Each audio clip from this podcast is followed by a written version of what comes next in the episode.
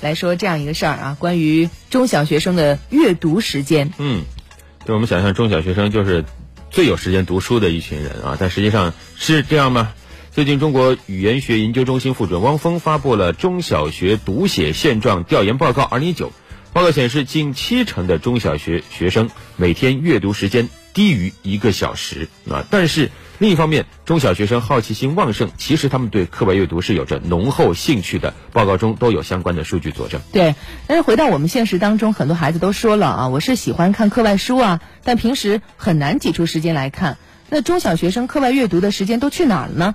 我们来梳理盘点一下啊。很多时候呢，他们的在校时间大多数是被用于应付日常学习、刷题考试啊。呃，闲暇时光呢，很多人就被送到了各类的课外辅导班，所以这个时间就被层层蚕食了，导致有一些学生连睡觉时间都不够。我就举一个例子吧，我们家孩子昨天晚上做作业真的做到十点钟，嗯，所以对于一个小学三年级的同学来说，这已经算是很晚的入睡时间了。